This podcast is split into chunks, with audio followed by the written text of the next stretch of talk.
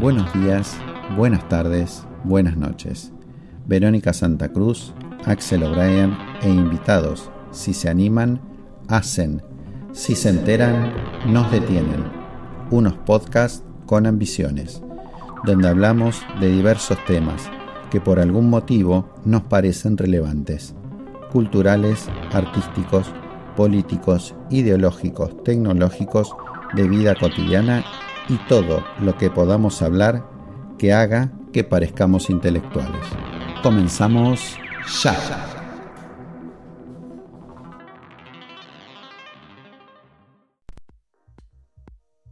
Hola de nuevo. Acá continuamos con el otro bloque de este programa, divagando sobre este tema que tanto nos gusta y hace que no podamos parar de hablar. A ver si se entiende esto. Cuando yo accedo a Facebook gratuitamente, es porque el producto soy yo. ¿Qué quiero decir con esto? Facebook necesita de mis datos. ¿Para qué? Para vendérselos a un tercero.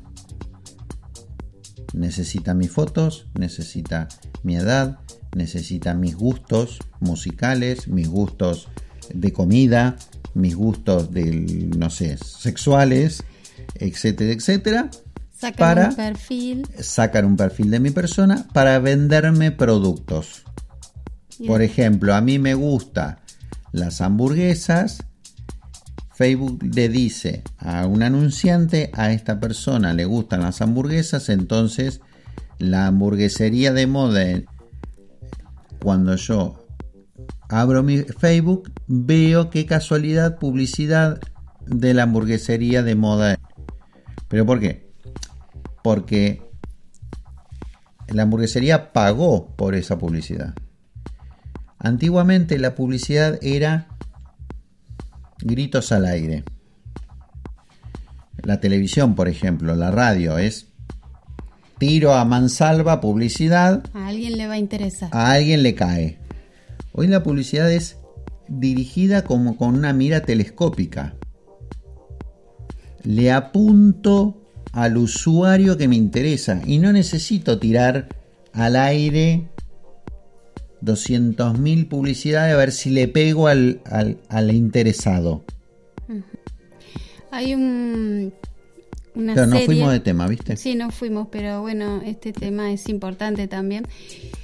La otra vez habíamos visto algo para recomendar, que fue esto de que hablaba de Facebook y de cómo Sí, era una serie en Netflix, pero no recuerdo el nombre. no recordamos el nombre. Bueno, ya lo vamos a, a recordar para pasarla porque está bueno para verla, porque son temas reactuales y que una de las cuestiones que decía ahí era que justamente Facebook muchas veces lo que hace es, como sabe tus gustos, tu perfil, te sigue mandando cosas que refuerzan eso mismo que vos venís pensando. Suponte, si tenés una idea política, bueno, te va a mandar todas cuestiones que refuercen eso y uno termina creyendo que, que realmente eh, hay muchas personas que piensan igual que vos y, ¿no es cierto? Yo Algo quiero así. aclarar dos cosas con respecto a. Nos fuimos de tema, pero no importa.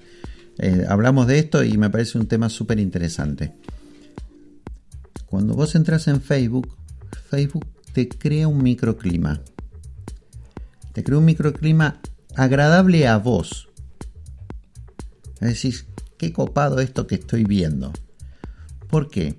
Porque Facebook le interesa que vos permanezcas dentro de la red social el mayor tiempo posible. Entonces, es como que te va a dar cosas que a vos te agradan para que vos te quedes, no te va a dar cosas que vos te, a vos te desagradan para que no te quedes. Por otro lado, va creando lo que vos decís, este microclima, por ahí un tema que es muy reducido en el ambiente y que le interesa a muy pocas personas, a vos te llegan 10.000 notificaciones y 10.000 publicidades de eso.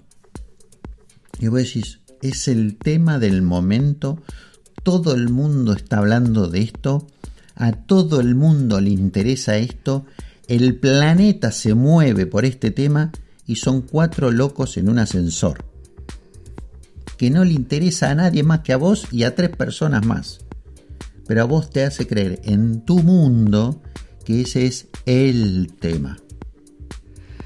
Claro, el riesgo de esto, porque uno dice, bueno, no, no sé cuál sería el problema, digamos. Si por ahí el problema es que, bueno, que uno empieza como a girar sobre las mismas ideas y no tener la apertura ¿no es cierto?, necesaria. Eso es lo que yo por lo menos entendí de la serie esa que vimos. Sí, sí, y esto del termómetro, de creer que ese tema está en boca de todos y le interesa a la mayoría de la sociedad. Y, que además eh, es una perspectiva que la termina reforzando, es decir, como no hay, digamos, ese feedback,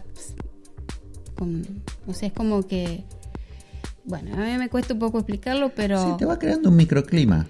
Un microclima donde vos te crees que tu verdad es la verdad y es lo que le interesa al planeta. Está bien. Bueno, sigamos para adelante. Bueno. Bueno, ves, acá tenemos un cuadrito que habíamos elaborado. No, pero antes eh, yo te iba a hacer otra pregunta. Pregunte. ¿Cuál es la filosofía de Linux y cuál es la filosofía de Windows? Un poco ya lo dijiste. Un poco lo hablé. Una es que vos sos el dueño de tus datos. Eso es muy importante. Eso es recontra importante que vos sabés qué está pasando con tus datos. ¿Por qué se sabe esto? Porque van a decir, eh, pero vos, ¿cómo sabés que todo esto? ¿Así? ¿Con esa voz lo decís? Claro. ¿Por qué? Por muy simple.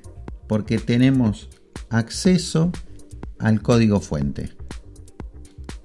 Bueno, y como tenemos obviamente acceso al código fuente, está auditado ese, ese código fuente por miles de personas alrededor del mundo. Miles de personas alrededor del mundo lo están viendo y saben qué está pasando ahí adentro, qué está haciendo. Entonces, si algún programador no muy santo, con fines maliciosos, quisiera poner un programita ahí, un código para robar algún dato tuyo, la gente lo vería. Otro programador lo vería. Y diría, eh, no, esto no está bien que esté acá. ¿Qué hace esto?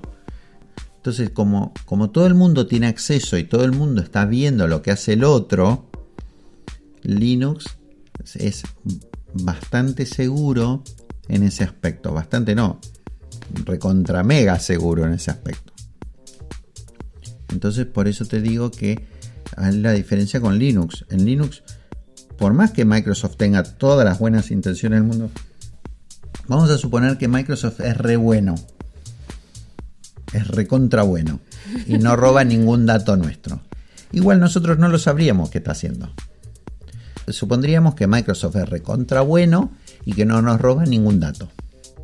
Pero tenemos que confiar en ellos, porque no, tenemos no podemos auditar el software.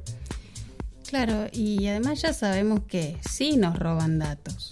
Pongamos que no, pero no lo sabes en realidad. Como no tenés acceso al código fuente, no lo sabes 100%. Supones que no. En cambio en Linux tenés la certeza de que no. Porque estás viendo el código fuente. Ahora, digamos, un cuadro comparativo entre Linux y Windows. Mm, una de las cosas que vos habías dicho es que no son compatibles. No son compatibles, primer punto. Es decir, el programa que yo puedo ejecutar en Linux no corre en Windows. El programa que yo puedo utilizar en Windows no corre en Linux. Es como querer yo instalar en mi teléfono Android una aplicación para iPhone. No, no es posible, no se ejecuta, no corren. Entonces, esa es la comparativa. Pero vamos a decir, pero la computadora es la misma. Sí, físicamente el hardware es el mismo, pero el software no. Claro, sí se podría hacer en la misma computadora dos accesos diferentes, digamos, compartimentar y hacer un acceso a Linux y un acceso a Windows. Sí, ahí estás bien. Justamente se llama compartimentar, se llaman particiones. Yo parto el disco rígido en dos. No tiene que ser físicamente justo al medio, le puedo dar el tamaño que yo quiera a cada una y en una partecita del disco, en una parte del disco tengo Windows y en la otra parte del disco tengo Linux. Y cuando la computadora arranca, me pregunta con cuál de los dos sistemas operativos quiero, quiero trabajar. Y la otra manera es instalando un software que se llama una máquina virtual, VirtualBox o algún otro, en una ventana, correr el sistema operativo ahí adentro como una aplicación más. Lo que pasa es que no está corriendo de manera nativa y tiene ciertos problemas. Un problema de velocidad, digamos, pierde un poco de velocidad. Correr, acuérdense que es ejecutar. Vamos bien a la comparación. Vos me habías dicho que Linux es multiplataforma, multitarea. Vamos, vamos despacito. Vamos despacito. Multiplataforma. ¿Qué quiere decir esto? Que yo a Linux lo puedo correr en un teléfono. Ejecutar. Lo puedo ejecutar en una computadora. Lo puedo instalar en un server. Lo puedo instalar en un router. En serio, el router que te da acceso a internet en tu casa a lo mejor tiene un Linux ahí adentro y vos no lo sabes. Lo puedo instalar en un montón de dispositivos diferentes. En una Raspberry Pi, en una computadora muy chiquitita que hay ahora, que se está poniendo de moda. Puedo instalar Linux. Lo puedo instalar, por eso se llama multiplataforma. Eso está re bueno. Porque lo puedo instalar en distintas plataformas, justamente, en distintos tipos de computadoras distintas.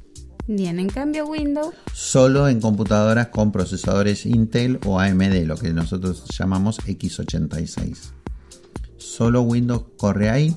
Hay una versión de Windows que corre sobre ARM, esto es muy técnico, pero no puedo correr las aplicaciones. Es lo mismo que Windows y Linux, sino que puedo correr en Linux aplicaciones de Windows en ese Windows no puedo correr las aplicaciones para x86. Las tengo que reescribir para que corran en ese eh, Windows, que es para RM. Estoy más o menos como lo mismo de Linux y Windows. Windows solo corre en procesadores Intel o AMD en x86, a diferencia de Linux que corre en un sinfín de aplicaciones y de plataformas distintas. Bueno, también es multitarea es multitarea desde Linux. Linux es multitarea desde que nació. ¿Por qué? Porque Linux es un clon de Unix y Unix es multitarea desde que nació. Entonces, en sus bases está ser multitarea. Windows, de a partir de Windows 95, creó una multitarea, que no es real, pero que es multitarea. De a partir de Windows XP podríamos decir que Windows es multitarea, pero eh, no de manera nativa, no fue concebido desde sus inicios para ser multitarea.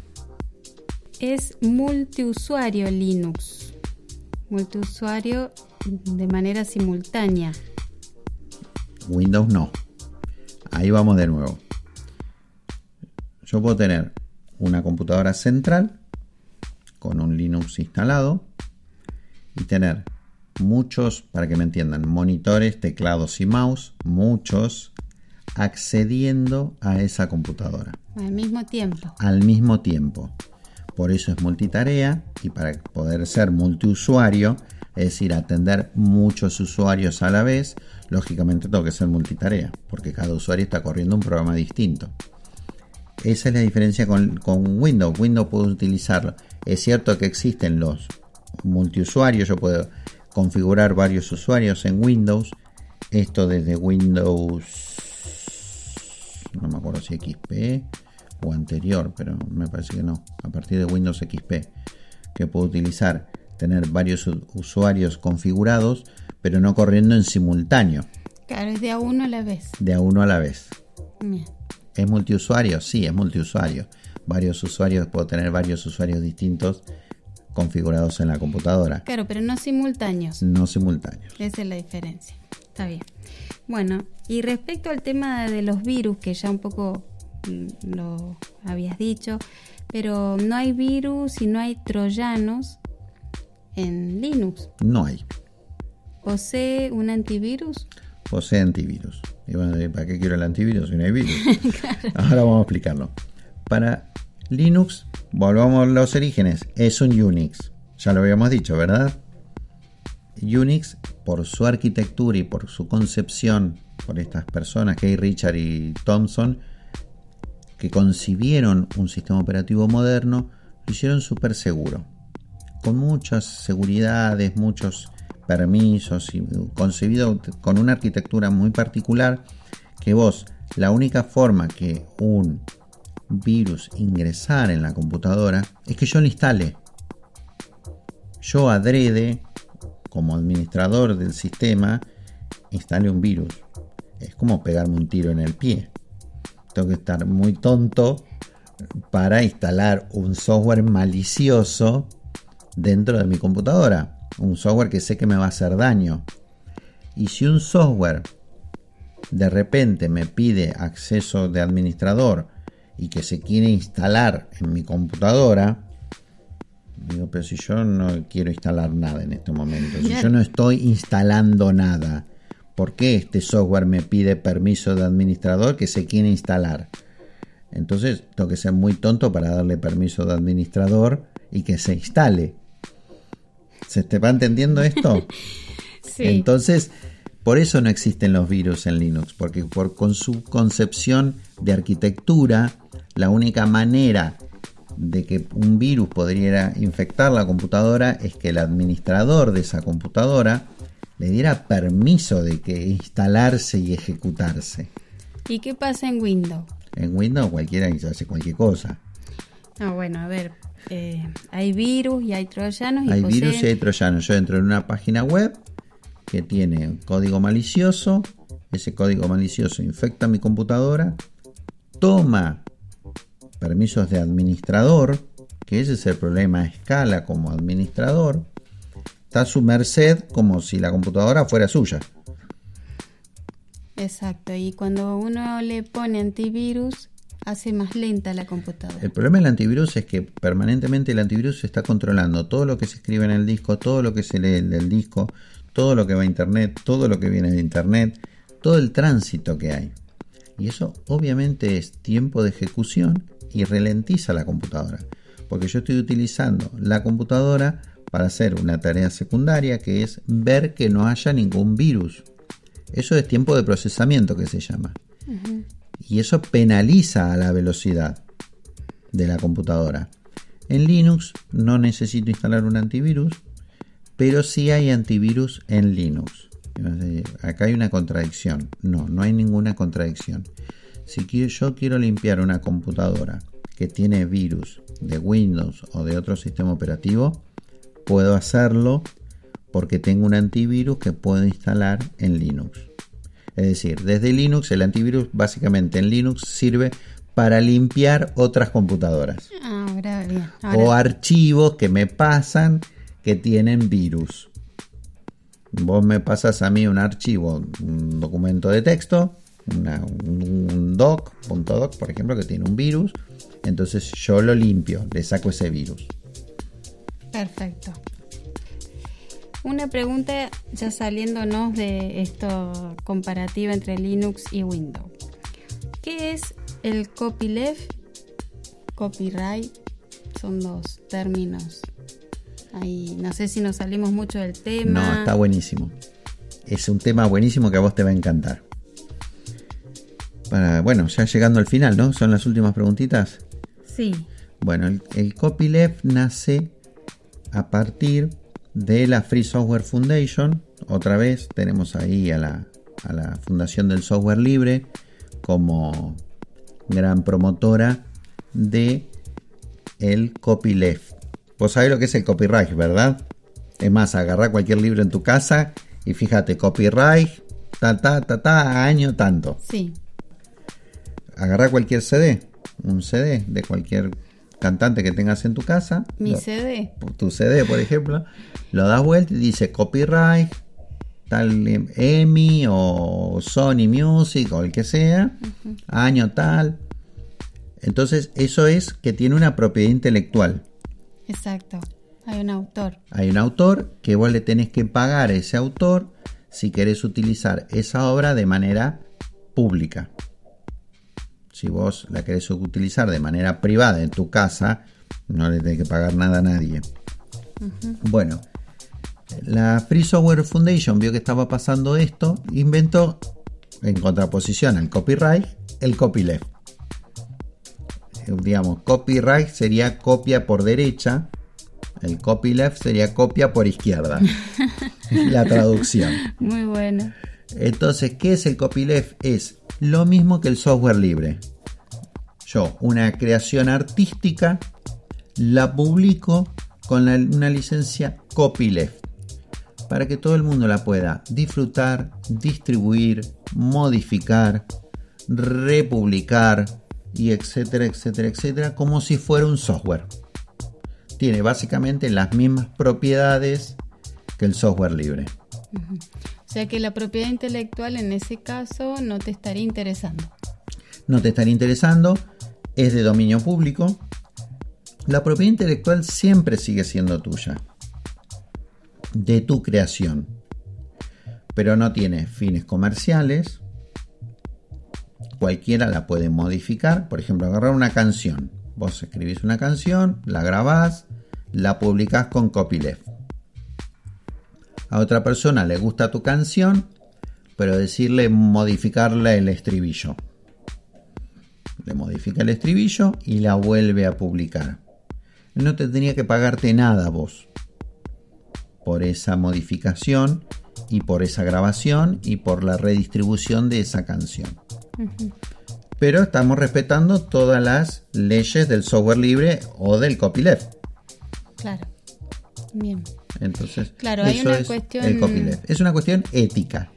Ética y también un poco ideológica, porque tampoco está mal la persona que hace una creación y decide utilizarla con fines comerciales, hacer copyright, ¿no es cierto? Es correcto también. Solamente son distintas, son distintos enfoques. Sí, yo estoy más de acuerdo, en realidad estoy más de acuerdo del copyleft, porque a mí como artista no me impide seguir vendiendo CDs con copyleft, un soporte físico, porque en realidad yo lo que estoy haciendo es cobrando por ese soporte físico o actuando y actuando en la manera que yo gano dinero. ¿Se entiende esto? Sí, es más o menos. Lo que pasa que es de dominio público y si alguien la graba, la regraba la canción o la modifica, yo ya no tengo injerencia sobre esa, esa creación. Yo tengo injerencia sobre mis creaciones, mis CDs que yo vendo y mis actuaciones. ¿Sí? Eh, es interesante el copyleft en el sentido de que me parece que democratiza en cierta manera el arte. El arte ya no deja de tener un dueño. Lo que no implica que vos no puedas hacer dinero con eso. De hecho, con el software libre hay gente que gana mucho dinero. Y si no, miren cuánto cotiza Red Hat en la bolsa de Nueva York, por ejemplo. Red Hat es una empresa que nació como una distribución de software libre y hoy es cotiza en bolsa. Gana millones de dólares anuales. ¿Cómo ganan dinero? De otra manera que es distinta a vender software. Es dando soporte técnico. Claro, justamente es como que se va reinventando, ¿no? Porque todo esto va haciendo cambios, va avanzando tan rápido esto de la informática y bueno, va viendo... Yo tengo una necesidad como empresa, tengo una necesidad X, pero yo no sé de software. Pero tengo una necesidad, tengo que hacer tal tarea. Entonces, llamo por ejemplo, por poner un ejemplo, ¿eh? a Red Hat, le digo, necesito resolver este problema. Y Red Hat lo que hace es armar la infraestructura para mi necesidad. Y me cobra por eso. Pero me cobra por ese servicio. No me cobra por el software. El software sigue siendo gratuito. Lo que hace Red Hat es ganar dinero dando soporte. Lo que no implica que algún técnico en la ciudad, donde porque vos por ahí llevas tu computadora para que le instalen Linux, porque te está entusiasmando la idea, escuchando esto, te entusiasmas porque es gratuito. Y bueno, vos decís, bueno, pero si el software es gratuito, voy a cualquier lado que me lo instalen. Ok, el software es gratuito el tiempo de esa persona no. Y está bien que te cobre, porque salvo que lo quiera hacer altruistamente, que ahora vamos a hablar de eso, altruistamente y te lo hace gratuitamente. Pero si te cobra, no está mal, porque te está cobrando por su conocimiento y por su tiempo. Por algo que vos mismo no podés resolver.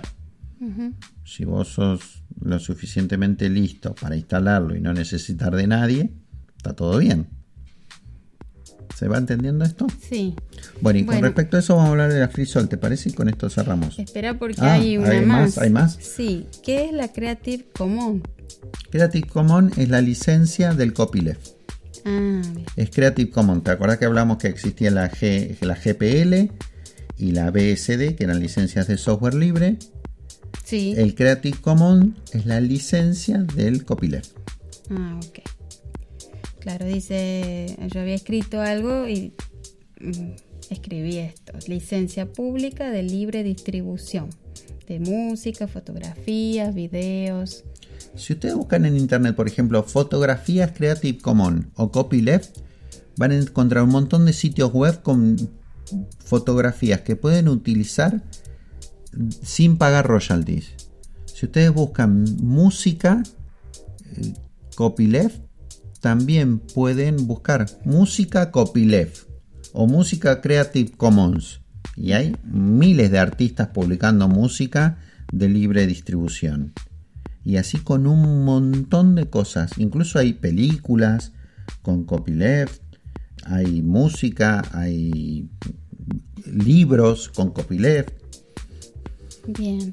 Bueno, ahora en forma de cierre ya, para que, digamos, hagas algún tipo de reflexión y también para que nos hables de la Feria Latinoamericana de Instalación de Software Libre. Bueno, vamos a hablar de eso un momentito. Me interesaba hablar de ese tema porque eh, yo participo de la FLISOL. La FLISOL es la Feria, eh, ¿cómo era? Latinoamericana de Instalación de Software Libre. FLISOL. Por eso se llama FLISOL es el evento más grande en el mundo de software libre. Se, hace en un montón de ciudades de Latinoamérica y de todos los países de Latinoamérica. Y ahora se está haciendo en España y se está ya pasó las fronteras de Latinoamérica. Y se está haciendo en otros países. Es el tercer sábado de abril, si no mal recuerdo, que se hace la FreeSol y se hace en toda Latinoamérica, como dije, en distintas ciudades. Y es para los que quieran instalar Linux. Sí, se hacen, se dan charlas de divulgación sobre software libre, esto que estuvimos hablando ahora, distintas charlas de distintos temas, hay un temario, distintos oradores con distintas temáticas y hay normalmente que sí nació como eso básicamente, hay en paralelo un montón de entusiastas del software libre que si vos llevas tu computadora, te instalan una versión o una distribución de Linux en tu computadora de manera gratuita. Entonces, si vos tenés interés en que tu computadora tenga Linux, puedes aprovechar la FreeSol para que tu computadora tenga Linux. Y ese evento sí es de manera gratuita que te instalan Linux. Lo que no, quieren, lo que no implica que vayas a una persona conocedora del tema, cuando vas a retirar la computadora, te diga son 500 pesos, 1000 pesos, lo que sea. ¿no? ¿Por qué? Porque vuelvo a repetir, el software es libre, el conocimiento y el tiempo de esa persona no. Claro, puedes llegar a instalarlo de manera gratuita como no. Como no. Pero Eso háblalo antes, obviamente. Claro, pero sí, yo de lo que sé es que en, esa, en ese evento, digamos, se instalan, vos llevas tu computadora y generalmente te lo instala de manera gratuita. Así que hay que buscarlo por internet, así, FliSol. FliSol. Yo participé en los últimos dos años, soy participante. En el primer evento participé como instalador de, Linux. Y en las, este año que se hizo de manera virtual porque por la pandemia, eh, fui el que abrió la FreeSol, dando una charla sobre software, libre y básicamente que era Linux. Fui el primer expositor y expliqué rápidamente en 20 minutos qué era Linux y qué era el software libre. Muy bien, ahora Axel, como última reflexión que quieras decir, yo creo que ya lo has dicho la única, casi todo. la única reflexión que tengo es, sé dueño de tus datos, utiliza software libre. Muy bien, yo ya lo estoy instalando en mi computadora. Bueno, no, Axel ya me instaló el, el Linux. Hace como más de un año. Sí, y la verdad que no he tenido problemas con los virus. Y eso para mí es un alivio muy grande. Y saber que mis datos son tuyos. Son míos también. La verdad que es, creo que es muy importante la privacidad de los datos. Eso. Así que bueno. Ahora yo como como entrevistador, te diría, ¿realmente has tenido algún problema utilizando Linux? No. No. No, tampoco yo utilizo la computadora de una manera tan, a ver, ¿cómo diré? Mm, yo la uso a nivel, por decirlo, básico. Mm, textos, no sé, de manera básica. No Navegar por internet, escribir documentos. Claro, bajar videos, este, música. Y bueno, y todo eso lo hago tranquila. Y lo que sí me pasaba antes, y esto es así, tenía virus mi computadora cada dos por tres, empezaba a fallar. Empezaba a fallar cuando quería abrir. Es decir, no sé cómo explicarlo bien, pero ahora no me ha vuelto a suceder eso. Así que bueno, yo tengo una buena experiencia hasta ahora. No sé en cuanto a temas de instalación de juegos, que por ahí a veces los adolescentes... Para eso Windows. Claro, para eso es más Windows. Para un adolescente que quiere instalar juegos... Por lo que dije antes, las aplicaciones de Windows no corren en Linux y las aplicaciones de Linux no corren en Windows. Entonces, si vos querés eh, correr un juego, ese juego no va a correr en Linux. Salvo que exista la versión para Linux, que esa es otra historia. Claro. Pero si existe la versión para Linux, lo instalás en Linux y listo. Jugás el juego que vos querés. Ahora, si no existe la versión para Linux, tenés que ir a, Windows.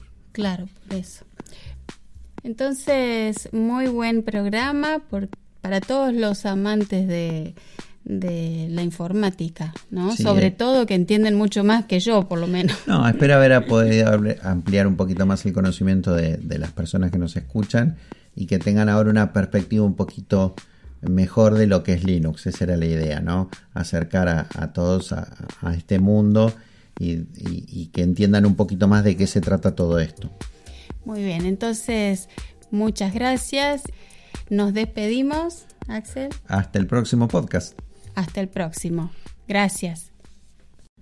Axel O'Brien, Verónica Santa Cruz hicieron Si se enteran, nos detienen. Esto fue un podcast con ambiciones, donde hablamos de diversos temas que por algún motivo nos parecen relevantes, culturales, artísticos, políticos, ideológicos, tecnológicos, de vida cotidiana y todo lo que podamos hablar que haga que parezcamos intelectuales. Hasta el próximo encuentro, terminamos ya.